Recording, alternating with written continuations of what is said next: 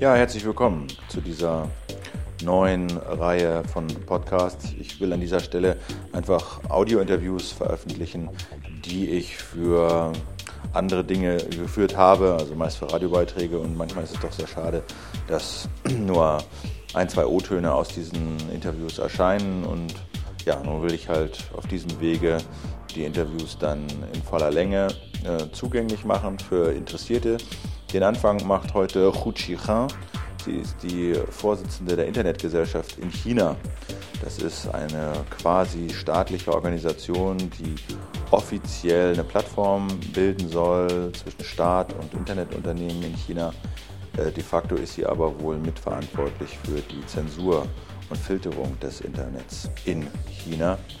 Die Filterung funktioniert ja, wenn nicht total, doch so ziemlich gut. Und ja, Hu Qihang ist also als Vorsitzende der Internetgesellschaft in China mitverantwortlich dafür. Und ja, auf geht's. My name is Hu Qiheng. I am the president of Chinese of Chinese Society, uh, Internet Society of China.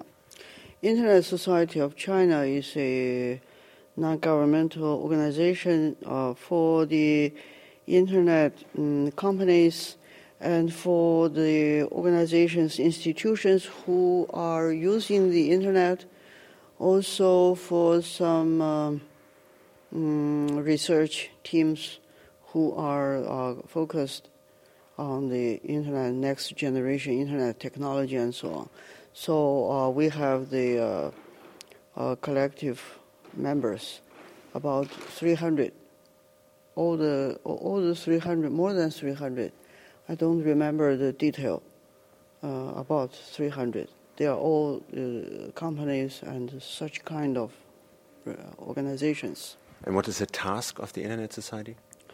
Uh, the most important task is to, uh, like a pivot, to like a platform, to make the uh, internet companies make their exchange experiences and also to link the internet uh, enterprises with the academic, with the governmental, with their major uh, users, and so on. Uh, what is the main difference between the internet in Europe and the US and the internet in, in China?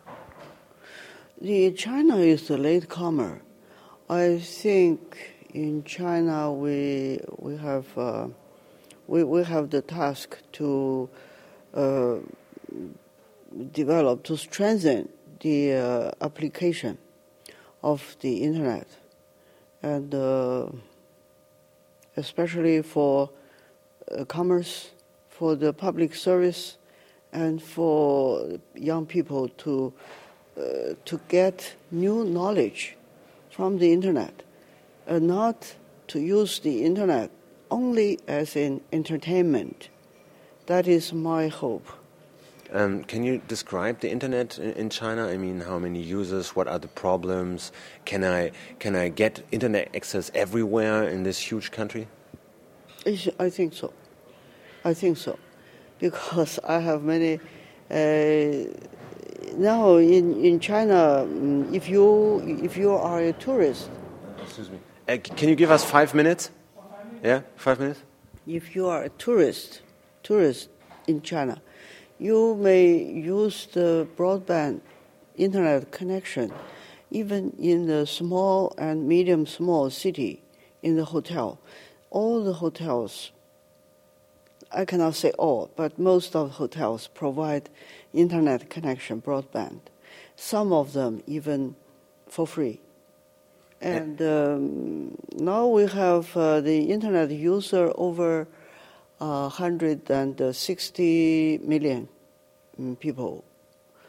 And uh, mm, most of them, over 80% of them, are young people under their 35 under 35, so very young. If I'm an ordinary Chinese man, can I go to a shop and say, well, I'd like to have internet access To a shop. Yeah, or can I get internet access easily? How do I do it if, I want to have internet access in China? If I'm a Chinese man living in a more or less remote city, how do I get internet access for my home? There is internet bar. That that is the uh, very popular place. You can get connected. You can get the internet access in the internet bar. And if I want it in my home, how do I do it? Uh, at home, you, you buy you buy a a service. Uh, many service provider there. If you have a house, you can you, you can you can ask them to put a line into your, your room, and you can put them into plug into your PC and so on. And everyone gets it. No register. Yeah, everyone can get it. That is commercial. It is very cheap. Mm, a thousand Chinese yuan a year. Thousand Chinese yuan, that is uh, about uh, uh, seven yuan is a US dollar. Okay. And um, so it is very cheap. And uh, from your point of view, what, what are the problems of Chinese internet? I mean, you told about, okay, you have widespread broadband internet access, mm-hmm. uh, lots of users, and the number of users is still growing and growing. But what are the, the problems? What would you say? You see, you see the, the, the internet is not, the development of the internet in, in my country is not balanced. In the uh, big cities, in the big cities, the penetration rate is higher and in the rural area, in western part, in the northern part, the penetration rate is uh, uh, lower than the average. And also uh, the young people, the, the, the age of the internet user, I think in every country is, uh, is young. But in China, it is particularly young. That means many people ab- above 35, they should uh, be attracted by the internet. That is my hope. And, and what kind of services do the people use? What kind of, what kind of services? Email, services. gaming, or what, what are you doing in the internet? Well, the first, uh, in the first place, people use the internet as the first resource of news.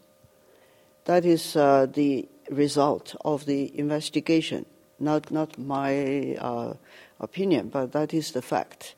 And second place, that is uh, search engine. People searching, finding knowledges, not, not to find the solution for some uh, problem they, they don't understand. They look for the solution by the search engine.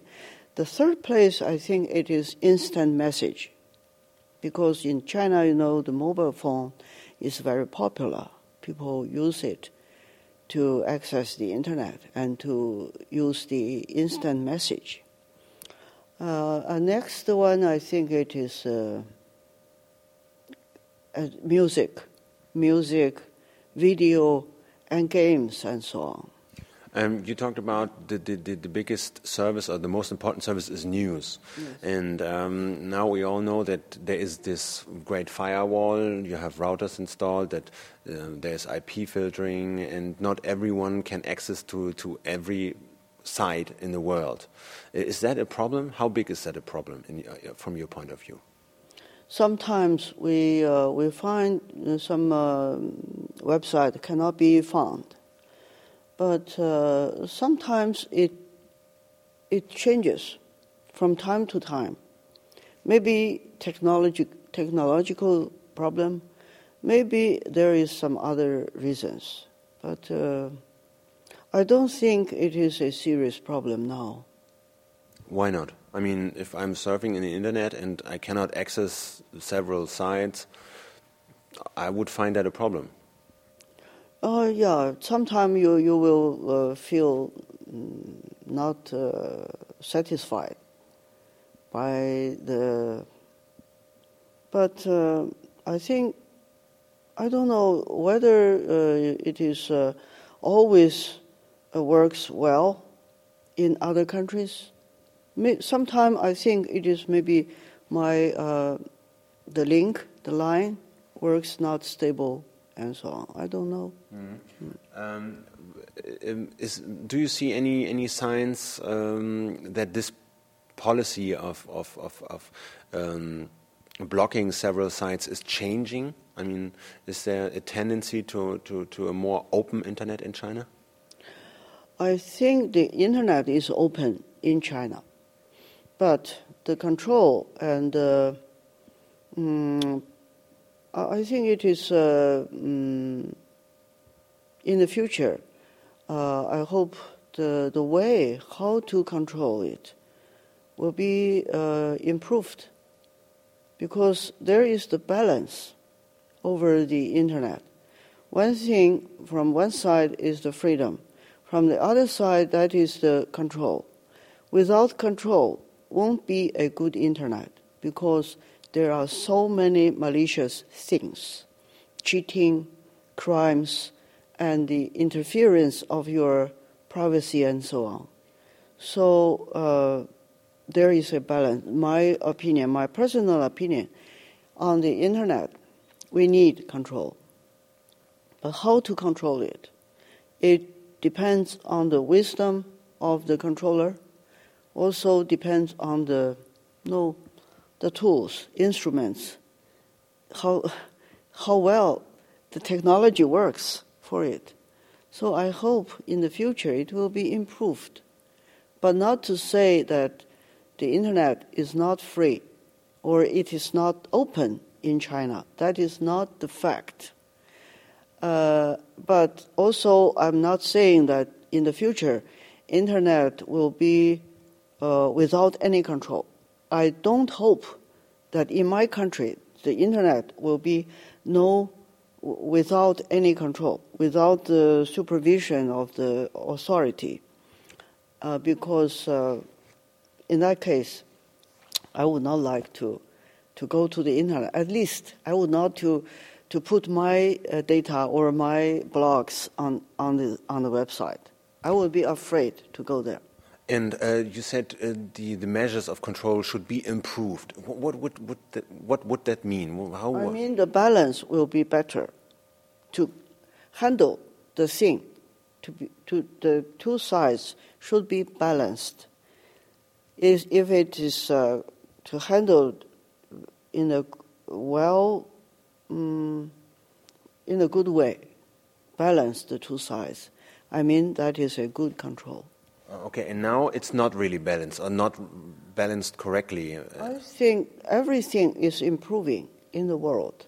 Nothing can be uh, completed.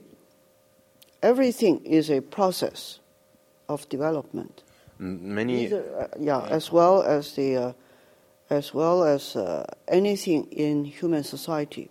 Mm. We cannot say that uh, something is perfect, perfect, is completed. We are improving. We are improving everything all the time. Okay. As well as the there, internet. Okay. And there, there are several cases where uh, people went to jail because they wrote, published something on the internet uh, which was not um, liked and welcomed by the state. These people uh, would prefer not to be controlled by state. Um, they would prefer to say, well, I want to write what I want and I want nobody to control it. Um, wouldn't you think that this is a more uh, democratic way to look at, at, at this problem? I don't think so. I don't think so. Because in our uh, reality, we have jail. Why we have jail? Why we don't open all the jails and put all the people from the jails to society? Because that is a protection to the innocent people, as well as in the internet. That is the same thing. Internet is just a part of our human society. It is not a fantastic or a uh, a fairy tale. It is a reality. Internet is just a part of the real society. Soweit also Hu Qihang, die Vorsitzende der chinesischen Internetgesellschaft. Ähm, zum Thema China und Internet, Zensur des chinesischen Internets, wird es hier an dieser Stelle demnächst noch zwei, drei weitere Interviews geben. Lohnt sich, denke ich mal, vorbeizuschauen. Tschüss und wenn ihr mögt, auf bald, sagt Philipp Banse. Bis denn.